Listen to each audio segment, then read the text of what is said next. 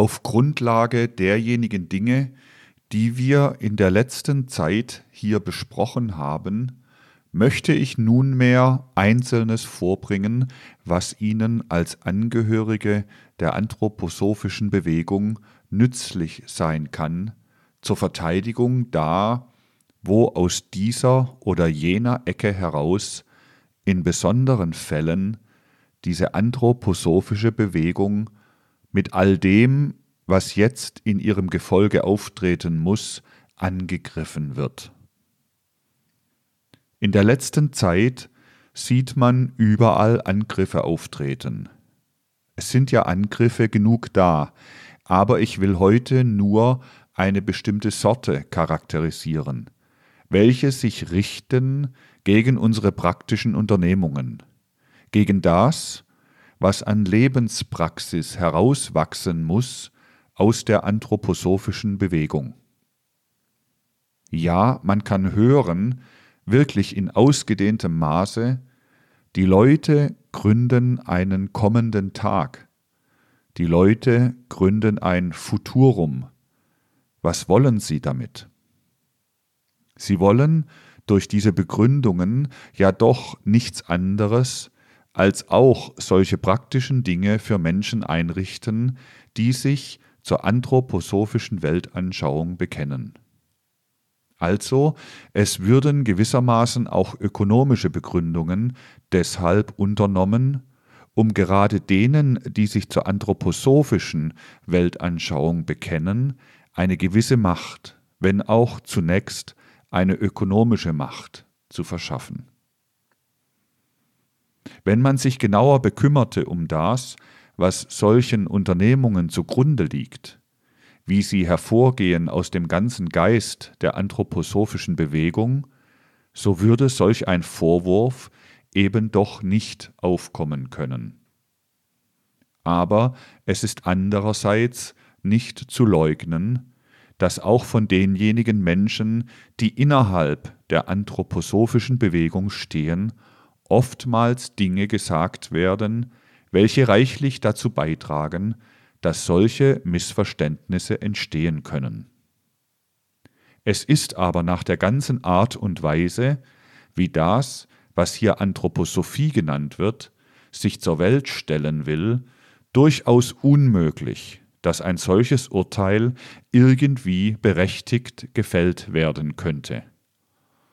Das allerdings wird erst demjenigen klar, der den ganzen Geist gerade dieser anthroposophischen Bewegung ins Auge fasst. Diese anthroposophische Bewegung rechnet durchaus mit alledem, was als Kräfte in der Entwicklung der Menschheit liegt. Wie oft ist betont worden, dass die Entwicklung der Menschheit gewisse Wendepunkte durchmacht und dass man diese Wendepunkte beobachten muss. Ich möchte zunächst auf einen solchen wichtigen Wendepunkt aufmerksam machen, um gerade daran zu zeigen, wie wenig berechtigt das Urteil sein kann, dass wir eine bestimmte Lehrmeinung, eine bestimmte Dogmatik an die Menschen heranbringen wollen. Gewiss, es kann, ich möchte sagen, wie eine Art Anomalismus, wie eine Art Auswuchs des Fanatismus sich bei dem einen oder anderen Anthroposophen geltend machen, eine bestimmte Lehrmeinung zu vertreten. Vielleicht macht sich diese Anomalie sogar bei vielen geltend.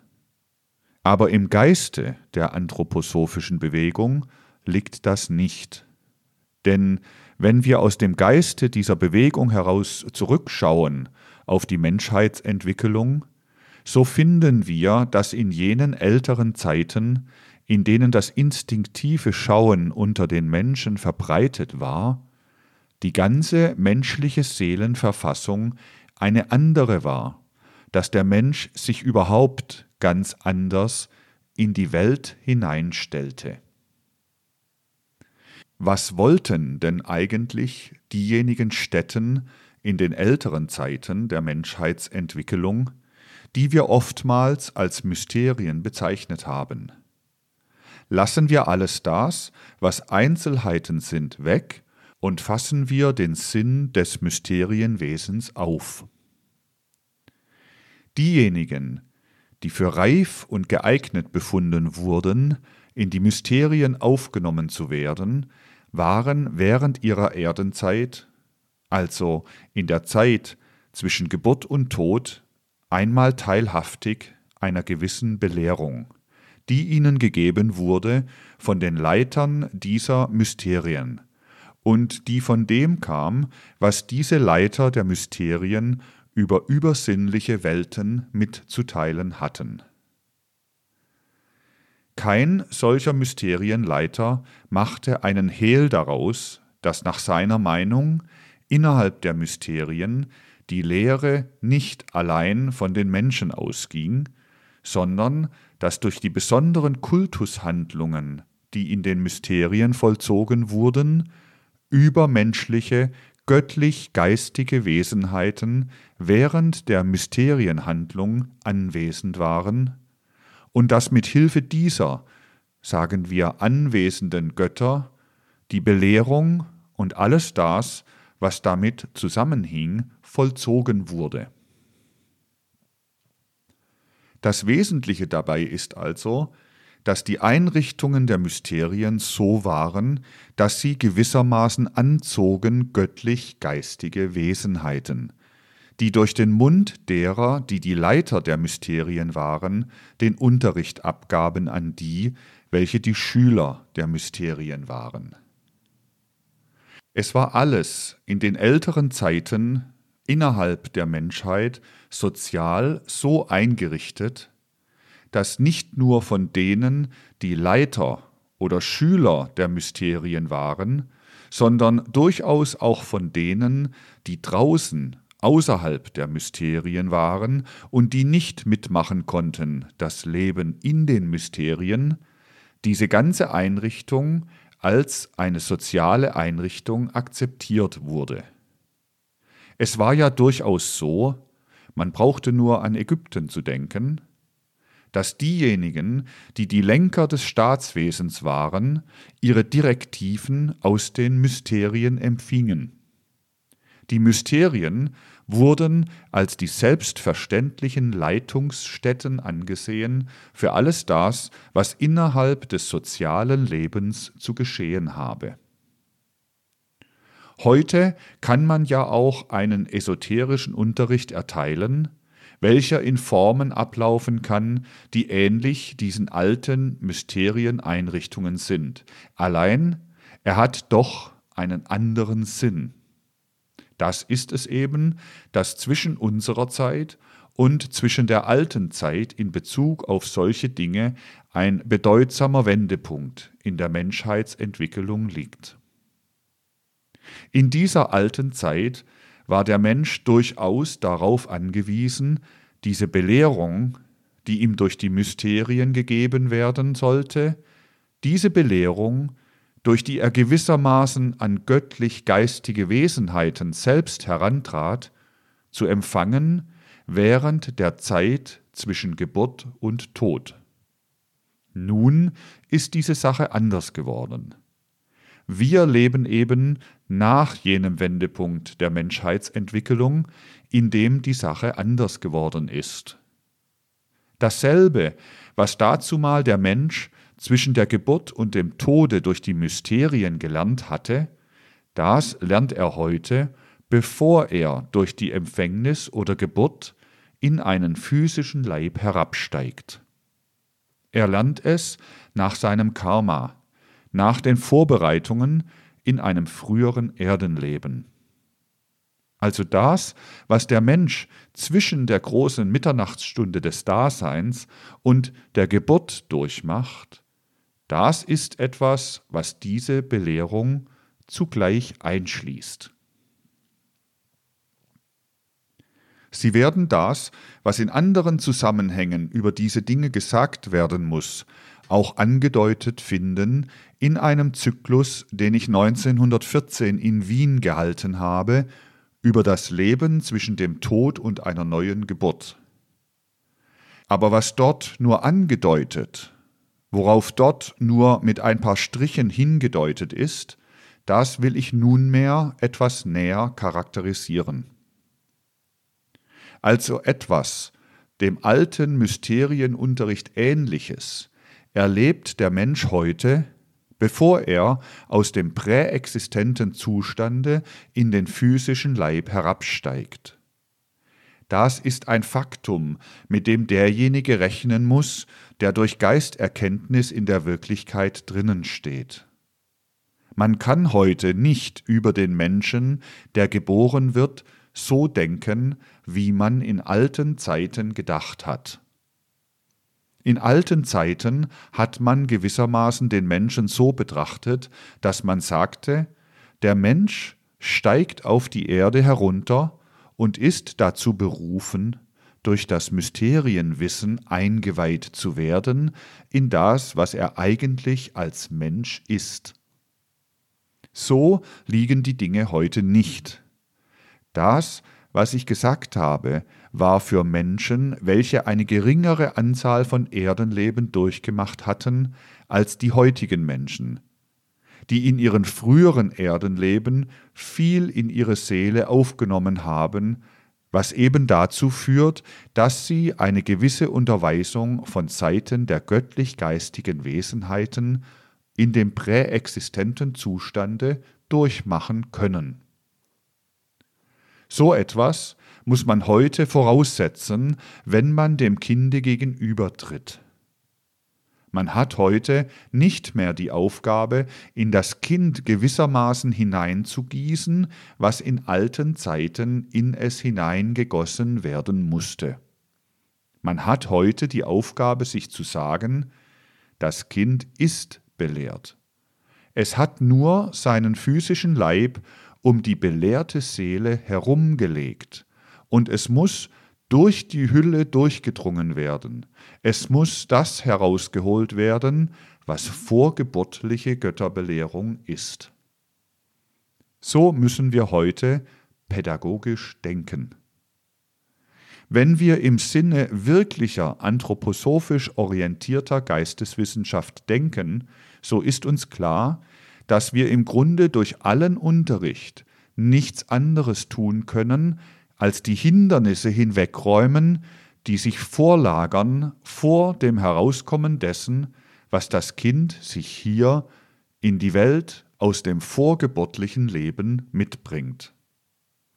Deshalb wird ja in unserer Waldorfschulpädagogik so unendlich großer Wert darauf gelegt, dass der Lehrer wirklich das Kind betrachtet als etwas, was vor ihm steht, wie ein Rätsel, das er zu enträtseln hat, bei dem er darauf zu kommen hat, was es in sich birgt.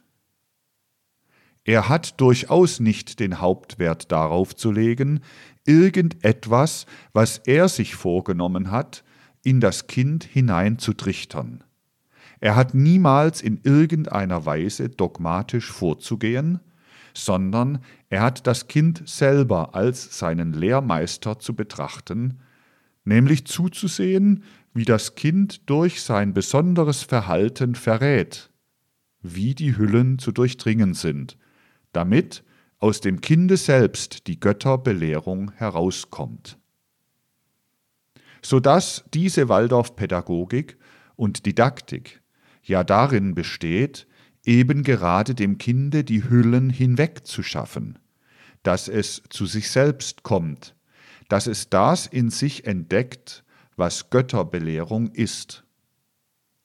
Deshalb sagen wir uns, wir haben gar nicht nötig, irgendetwas, was wir ausgedacht haben als Theorie, was noch so schön in Büchern steht, dem Kinde einzupfropfen. Das überlassen wir denjenigen, die in alten traditionellen Religionsbekenntnissen fußen und die Kinder zu Katholiken oder Evangelischen oder zu Juden machen wollen. Aber so ist es nicht.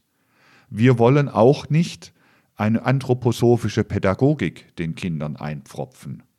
Wir benutzen das, was wir als Anthroposophie kennen, nur dazu, uns geschickt zu machen, den lebendigen Geist, der in dem Kinde lebt, aus der Präexistenz zum Dasein zu rufen. Wir wollen eine Handhabung des Unterrichtes aus der Anthroposophie gewinnen, nicht eine Summe von Dogmen, die wir lehrhaft dem Kinde übermitteln. Wir wollen geschickter werden. Wir wollen eine didaktische Kunst entwickeln, um das aus dem Kinde zu machen, was es in der charakterisierten Weise werden soll. Wir sind uns klar darüber, dass alles andere Wissen das heute von den verschiedensten Seiten her an den Menschen herangebracht wird, zwar den Kopf belehrt, dass es aber nicht den Menschen zum pädagogisch-didaktischen Künstler macht, weil es nicht den ganzen Menschen ergreift, sondern eben nur den Kopf. Anthroposophisches ergreift den ganzen Menschen, macht ihn zu einem Handlanger derjenigen Kunstgriffe, möchte ich sagen, die in der eben gekennzeichneten Weise mit der Schülerschar vorgenommen werden müssen. Daher benutzen wir Anthroposophie, um geschickte Lehrer zu werden, nicht aber, um sie den Kindern beizubringen. Denn wir sind uns klar darüber, der Geist ist ein lebendiges, nicht eine Summe von Begriffen, von Ideen, und er erscheint aus jedem Kinde auf eine individuell besondere Art, wenn wir in der Lage sind, das ins Bewusstsein zu bringen, was es durch die Geburt hereinträgt auf diese Erde. Wir würden diese Erde verarmen machen, wenn wir das, was in einer Summe von Begriffen besteht, dem Kinde beibringen wollten. Dagegen machen wir die Erde reicher, wenn wir in dem Kinde das, was ihm die Götter gegeben haben, was es hier auf die Erde mit herunterbringt, hegen und pflegen. Da erscheint, was lebendiger Geist ist, in so und so viel Menschenindividuen. Nicht das, was die eine Anthroposophie an diese Menschenindividuen heranbringt, um sie angeblich zu uniformieren. Also den lebendigen Geist zum Leben zu bringen, das ist es, um was es sich dabei handelt. Daher haben wir gar kein Interesse, irgendeine anthroposophische Dogmatik an die Kinder heranzubringen. Das ist die eine praktische Einrichtung, welche hervorgegangen ist aus anthroposophischer Geisteswissenschaft. Diese besondere Didaktik. Die didaktische Kunst ist durchaus verschieden von alledem, wovon die Menschen sich bisher Vorstellungen gemacht haben, weil sie sich gar nichts anderes denken können als ich glaube an eine bestimmte Dogmatik. Also ist es das Beste, den Kindern auch diese Dogmatik beizubringen. Das interessiert uns gar nicht, den Kindern eine Dogmatik beizubringen, weil wir wissen, dass das Kind eine Botschaft mitbringt, wenn es durch die Geburt ins Dasein tritt, und dass man diese Botschaft verderben würde, wenn man ihm eine Dogmatik entgegentrüge. Der Geist braucht nicht in abstrakter Weise kultiviert zu werden. Wenn man imstande ist, ihn durch Anthroposophie zu lösen, ihn zum Dasein zu bringen, dann ist er als lebendiger Geist da, nicht als eine Summe von Lehrmeinungen. Diese Lehrmeinungen sind eben nur als ein Mittel da, um den lebendigen Geist in der Menschheit zu wecken und in fortdauernder Entwicklung zu halten.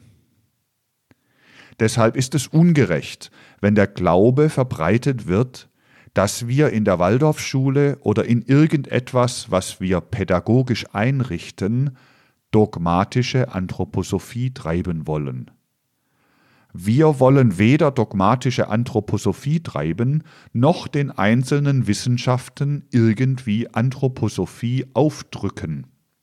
Im Gegenteil, wir wollen auch in den einzelnen Wissenschaften die Individualität dieser Wissenschaft zur Geltung bringen.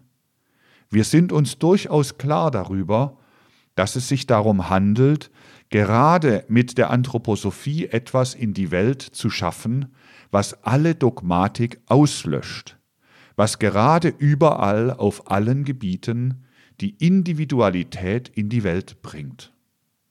Von diesem Gesichtspunkte aus musste dieser aus allen Ecken heraus pfeifende Angriff zunächst zurückgewiesen werden, wenn es sich darum handelt, dass auf irgendeinem Wissenschaftsgebiete oder auf dem Schulgebiete wir Anthroposophie als Lehrmeinung in die Welt hineintragen wollten. Was nun unsere praktisch wirtschaftlichen Betätigungen betrifft, so ist es ja gerade in den letzten Wochen, und zwar mit einer merkwürdigen Einhelligkeit, sowohl drüben in Deutschland wie auch in der Schweiz, als auch in anderen Orten, bei Gelegenheit der letzten Veröffentlichungen des kommenden Tages und des Futurums, hervorgetreten, dass die Leute sagten, da sollen lauter Anthroposophen vereinigt werden, damit diese nun auch ökonomische Einrichtungen haben und dergleichen. Den anderen Leuten wird höchstens der Zutritt gestattet, aber es wird ihnen keine besonders bedeutsame Stimme in der Verwaltung gelassen und so weiter. Das widerspräche, wenn wir so etwas wollten, nun gerade dem Prinzip, auf dem wir stehen, dass wir die Entwicklung der Menschheit in allen Einzelheiten wirklich ins Auge fassen und uns danach richten, nicht etwas absolut Richtiges wollen, sondern uns fragen, was muss gerade heute geschehen? Und da müssen wir dann auf den zweiten Wendepunkt in der Entwicklung der Menschheit aufmerksam machen. Ökonomische, wirtschaftliche Einrichtungen, werden ja heute überall noch aus einem gewissen Trägheitsprinzip in den Menschen herausgeboren. Sie wurden früher aus einem kleinen Kreise herausgeboren, in kleine Territorien hinein. Sie werden jetzt dadurch, dass die Staaten ökonomische Unternehmungen geworden sind, dass an die Stelle der einzelnen Unternehmungen die Unternehmerimperien getreten sind, ins Riesenhafte ausgedehnt und werden zu diesen heute nur mehr aus der Trägheit entspringenden Unternehmungen. Man redet heute von Volkswirtschaft. Man schmiedet also zwei Dinge zusammen. Jener eigentümliche Gruppengeist, der ein Volk zusammenhält. Er ist ja äußerlich, ich möchte sagen, verleiblicht in dem Blute. Nun sind die Weltenverhältnisse längst solche geworden, dass mit jener Art von Gruppenzusammengehörigkeit, die sich im Blute ausdrückt, das heutige Wirtschaften auch nicht das Allergeringste mehr zu tun haben kann, wenn gesunde Verhältnisse walten. Es ist heute etwas, was im eminentesten Sinne krankhafte wirtschaftliche Verhältnisse ausdrückt, wenn sagen wir, um die Rheingrenze gestritten wird, weil man jenseits des Rheines eine andere Wirtschaftsgemeinschaft haben will als diesseits des Rheines, und zwar aus volkhaften Voraussetzungen heraus. Diese volkhaften Voraussetzungen waren aus ganz anderen Kräften heraus entstanden. Sie haben nichts mehr zu tun mit dem, was heute Weltwirtschaft ist. Diese Dinge sind eigentlich erst im Laufe des letzten Drittels des 19. Jahrhunderts in eine besondere Krise eingetreten. Da wurde erst so recht bemerklich, welcher Wendepunkt in der Entwicklung der Menschheit da eigentlich zugrunde liegt. Der Mensch ist, das haben wir ja gerade auseinandergesetzt, in alten Zeiten gewissermaßen unbelehrt von den Göttern in das physische Dasein eingetreten, musste durch die Mysterien belehrt werden. Heute tritt er belehrt ein, und es muss nur das, was in seiner Seele ist, ihm zum Bewusstsein gebracht werden.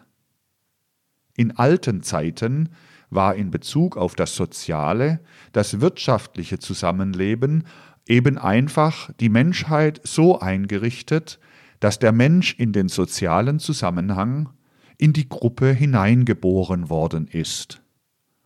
Er war in die Gruppe hineingeboren nach den Kräften, die in ihm gewirkt haben vor der Geburt. Es war nicht allein das Prinzip der physischen Vererbung, das zum Beispiel den ältesten Formen der Menschenungleichheit, den Kasteneinteilungen, zugrunde gelegen hat. In den ältesten Kasteneinteilungen war es durchaus so, dass die Leiter der sozialen Ordnung sich gerichtet haben nach der Art und Weise, wie der Mensch vor seiner Geburt oder vor seiner Empfängnis vorbestimmt wurde für eine bestimmte Gruppe unter den Menschen. Der Mensch war wirklich in den Zeiten, in denen noch weniger Erdeninkarnationen in seinem vorhergehenden Dasein lagen, durch diese wenigen Inkarnationen in einer ganz bestimmten Weise in Gruppen hineingeboren, und innerhalb dieser Gruppen nur konnte er sich sozial entfalten. Wer im alten Indien einer bestimmten Kaste angehörte, würde, wenn er in einer anderen Kaste hätte leben sollen, wegen seiner früheren Inkarnation und deswegen, was er vor seiner Geburt in der geistigen Welt durchgemacht hatte, zugrunde gegangen sein. Diesen Kasten lag eben nicht nur Blutsvererbung zugrunde, sondern etwas, was auch geistige Prädetermination war. Darüber ist der Mensch hinausgewachsen. Zwischen unserer Zeit und jener Zeit liegt nun wiederum auch in dieser Beziehung ein Wendepunkt. Die Menschen tragen heute eigentlich nur noch als Scheingebilde die Merkmale der Gruppenhaftigkeit an sich. Die Menschen werden in Nationen hineingeboren, sie werden auch noch in eine gewisse Klassenschichtung hineingeboren. Aber in dem Maße, in dem sie dann heranwachsen in einem bestimmten Zeitalter, zeigt es sich schon verhältnismäßig früh in der Kindheit, dass eine solche Determination vom vorgeburtlichen Dasein nicht mehr vorhanden ist. Belehrt werden die Menschen heute von den Göttern im vorgeburtlichen Dasein. Der Stempel einer bestimmten Gruppe wird ihnen nicht mehr aufgedrückt. Das ist etwas, was als ein letzter Rest noch in der physischen Vererbung zurückbleibt. Heute einer Nationalität anzugehören, mit seinem Bewusstsein, ist gewissermaßen ein Stück Erbsünde, ist etwas, was nicht mehr in das Seelische des Menschen hineinspielen sollte. Dagegen spielt in unserer heutigen Zeit eine bestimmte Rolle, dass der Mensch, indem er heranwächst, zugleich herauswächst aus allen Gruppenbildungen. Aber innerhalb des wirtschaftlichen Lebens kann er nun nicht ohne Gruppenbildung bleiben, denn in Bezug auf das wirtschaftliche Leben ist niemals der Einzelne maßgebend. Was geistiges Leben ist, steigt aus dem tiefsten Inneren des Menschen herauf, worinnen er eine gewisse Harmonisierung seiner Fähigkeiten nicht nur erlangen kann, sondern durch eine gewisse Schule ergänzen, sogar erhalten sollte.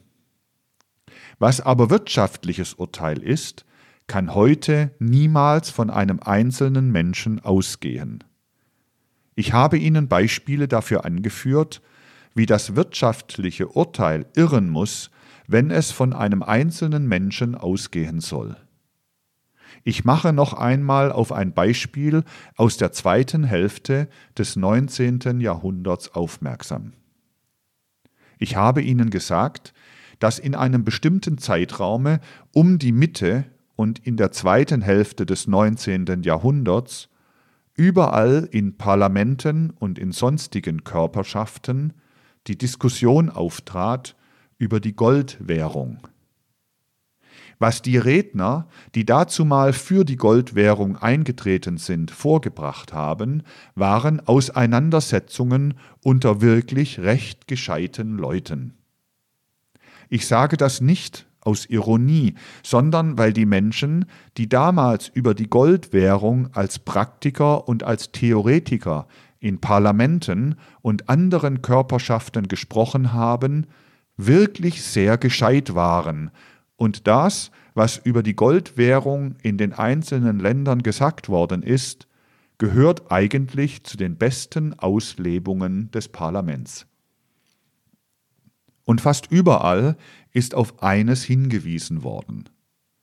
Aus großem Scharfsinn heraus ist darauf hingewiesen worden, die Goldwährung werde den Freihandel auf die Beine bringen und alles Schutzzollwesen hinwegraffen. Und wenn man heute noch die Dinge, die dazumal über die Wirkungen der Goldwährung auf den Freihandel gesagt worden sind, liest, hat man seine helle Freude darüber, wie gescheit die Menschen dazumal waren. Aber das gerade Gegenteil ist eingetreten von dem, was die allergescheitesten Leute gesagt haben. Es sind als Folge der Goldwährung überall die Schutzzollbestrebungen aufgekommen.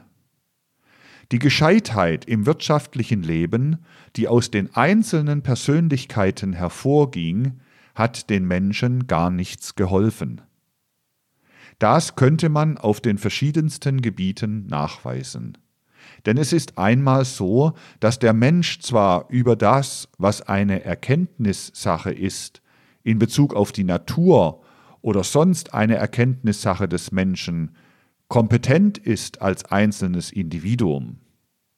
In Bezug auf wirtschaftliche Dinge ist aber der Mensch niemals kompetent als einzelnes Individuum.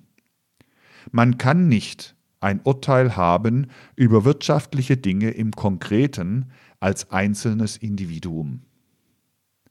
Ein wirtschaftliches Urteil kann nur entstehen, wenn sich Menschen zusammenschließen, sich assoziieren und der eine den anderen stützt, wenn Gegenseitigkeit in der Assoziation herrscht. Es ist nicht möglich, dass der einzelne Mensch zu einem solchen wirtschaftlichen Urteil kommt, das dann in die wirtschaftliche Tätigkeit übergehen kann. Es ist das Gegenteil von dem der Fall, was der Mensch bei irgendeinem Wissensurteil hat. Bei einem Wissensurteil soll er aus dem ganzen Menschen heraus ein umfassendes Urteil abgeben. Im konkreten wirtschaftlichen Urteil und Handeln handelt es sich darum, dass der Einzelne etwas Partielles weiß, der zweite wieder etwas, der dritte wieder etwas. Der Produzent auf einem Gebiete weiß etwas, der Konsument auf diesem selben Gebiete weiß etwas. Das muss zusammenfließen. Es muss ein Gruppenurteil, ein Kollektivurteil entstehen. Mit anderen Worten, die alten Gruppenbildungen sind abgetan. Aus dem wirtschaftlichen Leben müssen durch die Menschen selbst Gruppenbildungen entstehen. Das müssen die Assoziationen des wirtschaftlichen Lebens sein. Es geht aus dem Begriff einer notwendigen Entwicklungskraft hervor, dass das assoziative Leben die Menschen ergreifen muss. Dieses assoziative Leben muss die alten Gruppenzusammenhänge ablösen, die sich heute nur noch wie eine Erbsünde durch die Menschheit hindurch fortpflanzen. Wenn wir das bedenken, so werden wir uns ja auch sagen, in Bezug auf das Wissen sind in alten Zeiten die Menschen unbelehrt auf die Erde herabgestiegen. In den Mysterien haben sie das Wissen empfangen. Sie steigen heute belehrt herab, und wir haben unsere Didaktik so einzurichten, dass wir das, was die Menschen von den Göttern gelernt haben, aus ihnen herausholen. In Bezug auf wirtschaftliche Einrichtungen waren die Menschen früher determiniert. Es war ihnen gewissermaßen von den Göttern der Stempel aufgedrückt. Sie wurden in irgendeine Kaste, in irgendeine Gruppe hineingeboren. Das ist vorbei. Die Menschen werden ohne Stempel geboren. Die Menschen werden gewissermaßen als einzelne Individualitäten hineingestellt in die Menschheit. Die Gruppenbildungen müssen sie selber vollziehen aus ihrer Geistigkeit heraus. Es handelt sich ja wirklich nicht darum, solche Menschen zusammenzufassen, welche sich zur Anthroposophie bekennen. Ob sie sich zur Anthroposophie bekennen oder nicht, das wird davon abhängen, was sie die Götter gelehrt haben vor ihrer Geburt. Ob sie durch ihre früheren Inkarnationen reif waren zu dieser Götterbelehrung und jetzt so herunterkommen, dass wir aus ihnen Anthroposophie hervorholen können. Sie ist in viel mehr Menschen drinnen, als man heute glaubt, und eine große Anzahl ist nur zu faul, um das, was in ihr ist, aus sich herauszuholen. Oder aber auch, es ist der Schulunterricht nicht so eingerichtet, dass die Hüllen gelöst werden und die Menschen wirklich zu ihrem Bewusstsein kommen. Auf dem praktischen, namentlich auf dem wirtschaftlichen Gebiete, wäre es geradezu sinnlos, die Menschen zusammenzufassen deshalb, weil sie Anthroposophen sind. Sondern man fasst das, was Anthroposophie ist, wiederum in dem Sinne auf, um Einsichten zu bekommen in die Art und Weise, wie die Menschen aus ihrem Bewusstsein heraus die Gruppierungen suchen, suchen müssen nach ihren früheren Inkarnationen. Es handelt sich darum, den Menschen Gelegenheit zu geben, die Gruppenbildungen vorzunehmen, also dasjenige auszuführen, was ganz in der Entwicklungsgeschichte der Menschheit veranlagt ist. Also auch da kommt nicht in Frage, Menschen, die unter einer bestimmten Dogmatik leben, zusammen zu gruppieren, sondern Menschen, die durch ihre vorhergehenden Erdenleben dazu berufen sind, die Möglichkeit zu geben, in Gruppen sich zusammenzufinden.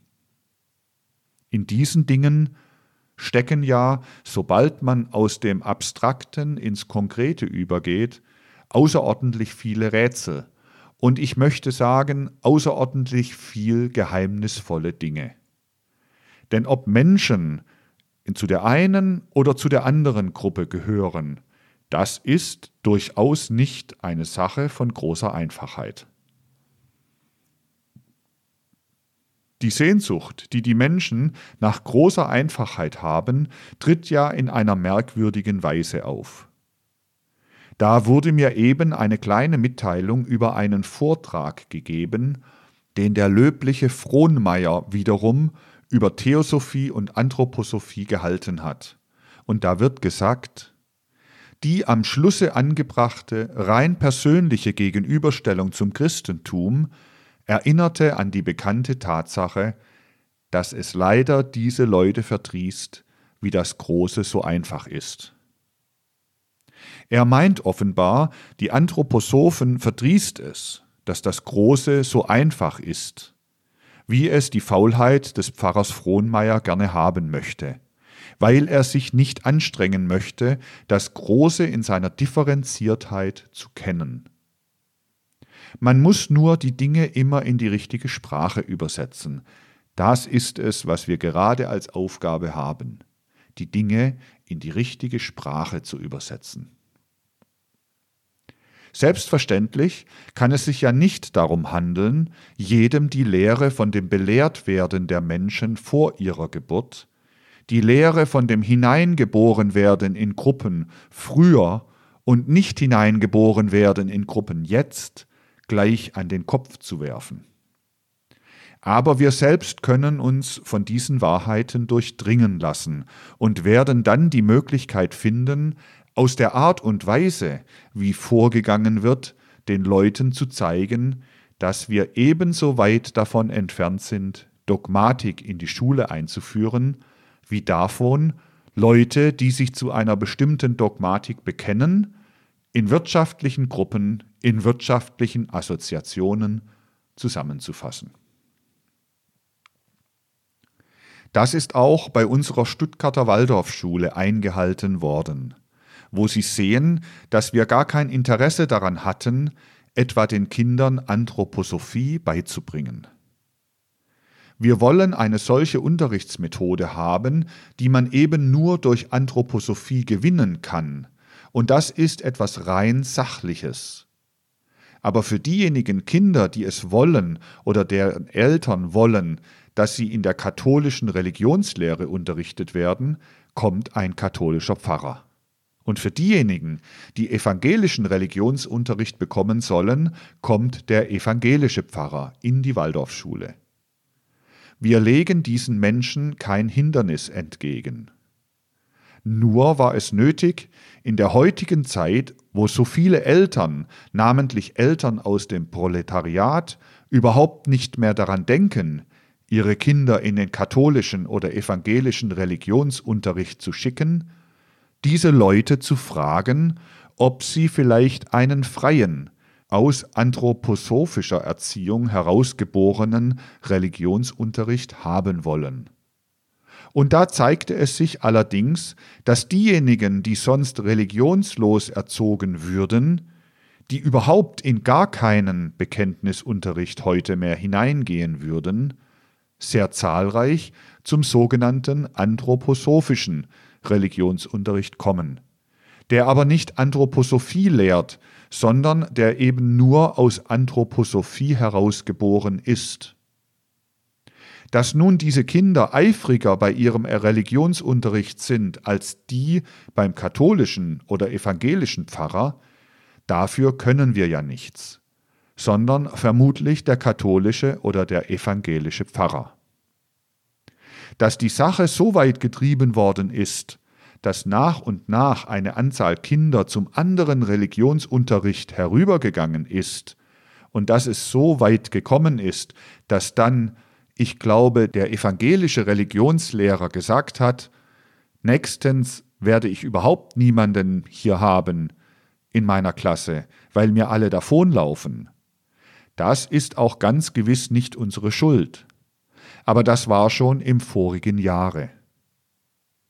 War es uns etwa darum zu tun, irgendwelche Dogmatik an die Kinder heranzubringen? Wir haben gar kein Interesse daran. Wir wissen, wenn es unserer Methode gelingt, die Hülle, wie ich es ausgeführt habe, hinwegzuschaffen, werden die Kinder den besten Unterricht haben, nämlich denjenigen, den sie vor ihrem Heruntersteigen auf die Erde in der geistigen Welt empfangen haben. Allerdings diesen Unterricht zu trüben, diesen Unterricht ja nicht herauszulassen, das liegt sehr stark im Interesse gewisser Religionsbekenntnisse.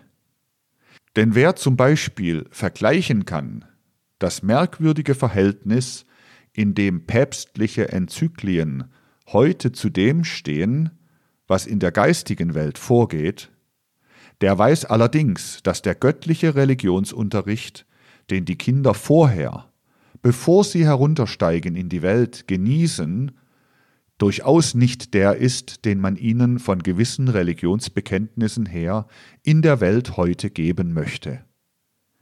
Insbesondere an der katholischen Kirche ist das zu bemerken, weil die katholische Kirche durch ihren Kultus, durch ihre Zeremonien im Gegensatz zu der evangelischen Kirche immer noch übersinnlichen Einfluss hat aber der übersinnliche Einfluss kann in verschiedenster Weise zutage treten. Und man kann schon sagen, es kann etwas ein Irrtum dadurch sein, dass es in einer gewissen Weise abweicht von der Wahrheit. Es kann etwas ein Irrtum auch dadurch sein, dass es das Gegenteil von der Wahrheit ist. Und was nun die praktischen Dinge betrifft, die Dinge, die unseren Sitzungen, die manchmal bis halb drei Uhr nachts, manchmal noch länger dauern, besprochen werden, kann ich Ihnen ja selbstverständlich hier nicht verraten. Denn was innerhalb solcher Sitzungen besprochen wird, das gilt eben nur als in diesen Sitzungen besprochen. Aber ich kann Ihnen die Versicherung geben, dass bei den Sitzungen, die in Angelegenheiten vom Futurum und vom kommenden Tag in dieser Weise gehalten werden, nicht über Anthroposophie verhandelt wird, sondern dass da über Dinge verhandelt wird, die ganz anderer Natur sind. Da gibt es Dinge, die durchaus nur in der allerpraktischsten Weise verhandelt werden sollen. Wie man am besten das oder jenes Gebiet bewirtschaftet, was mit dem oder jenem zu geschehen hat und so weiter. Da spielt dasjenige, was irgendwie anthroposophisch, theoretisch anthroposophisch ist, keine Rolle. Sondern was da besprochen wird, soll eben in so geschickter Weise das wirtschaftliche Leben erfassen, wie man es erfasst, wenn einem die Gedanken in jene Beweglichkeit, in jenes Wirklichkeitsgemäße hineingebracht werden, in die sie hineingebracht werden können bei einer lebendigen Erfassung des Geistes durch Anthroposophie.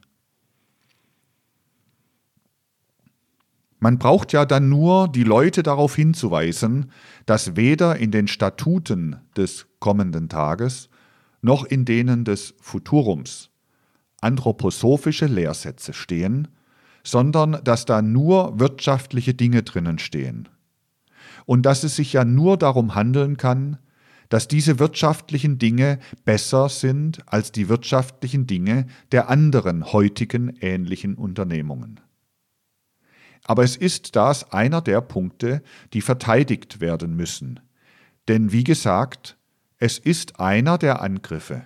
Und diese Angriffe pfeifen ja jetzt aus allen Ecken heraus und werden in der nächsten Zeit, wenn es uns nicht gelingt, unsere Sache in klarer und energischer Weise vor die Welt hinzustellen, sich zusammenballen in einer furchtbaren Weise. Dazu schickt sich alles an. Denn es ist wahr, was ich neulich in Stuttgart sagen musste. Das, was innerhalb der anthroposophischen Bewegung noch nicht gelernt worden ist, das ist aufmerksam zu sein auf die Realitäten, wirklich lebendig zusammenzuhalten und die Dinge, um die es sich handelt, in der Welt wirklich geltend zu machen. Die Gegner, das habe ich neulich in Stuttgart ausgesprochen, sind in dieser Beziehung andere Kerle die organisieren sich und die werden ihre Organisation zeigen. Wir müssen unbedingt unterliegen, wenn man sich nicht bewusst wird, dass diese Gegner andere Kerle sind und dass man in Bezug auf das Gute doch nun schließlich auch so Anstrengungen machen kann, wie heute Anstrengungen gemacht werden für das Schlechte. So wollte ich Ihnen heute gerade den einen Punkt vor Augen führen, in Bezug auf welchen Sie ganz bestimmt formulierte Angriffe wegen unserer praktischen Unternehmungen hören werden. Wenn Sie die Ohren aufmachen, und das ist natürlich notwendig, im figürlichen Sinne meine ich das, dann können Sie sie hören, und dann wird es heute auch in dieser Richtung vieles zu verteidigen geben. Ich wollte Ihnen heute das sagen, was Ihnen, ich möchte sagen, die Seele begeistern kann nach dieser Richtung hin, wenn es nötig ist, Verteidigung zu pflegen. Und dieses, die Seele in Begeisterung versetzen, kann kommen, wenn wir wissen, was es bedeutet hat in alten Zeiten, dass der Mensch unbelehrt durch die Götter auf die Erde herabstieg dass er jetzt vor der Geburt im präexistenten Zustande belehrt wird und danach das ganze Leben eingerichtet werden muss. Und andererseits, was es bedeutet, dass der Mensch in früheren Zeiten determiniert, gemäß dem Willen der Götter, in Kasten, in Klassen, in Völker, in Stämme und so hineingeboren worden ist dass das aber nach dem Wendepunkt, der hinter uns liegt, verschwunden ist, dass der Mensch aber aufgefordert wird, aus den wirtschaftlichen Notwendigkeiten heraus selber Gruppen zu bilden im Erdenleben. Das geschieht in den wirtschaftlichen Assoziationen. Gerade die richtige Erkenntnis der Erdenentwicklung und der geistigen Entwicklung des Menschen und des Zusammenhanges beider zeigt, wie das, was wir Dreigliederung nennen, durchaus nicht etwa bloß ein politisches Programm ist, sondern das Ergebnis dessen, was aus einer wirklichen Erkenntnis der menschlichen Entwicklung fließt, was aus einer wirklichen Erkenntnis als eine Notwendigkeit sich in der Gegenwart und für die nächste Zukunft ergibt. Davon wollen wir morgen weitersprechen.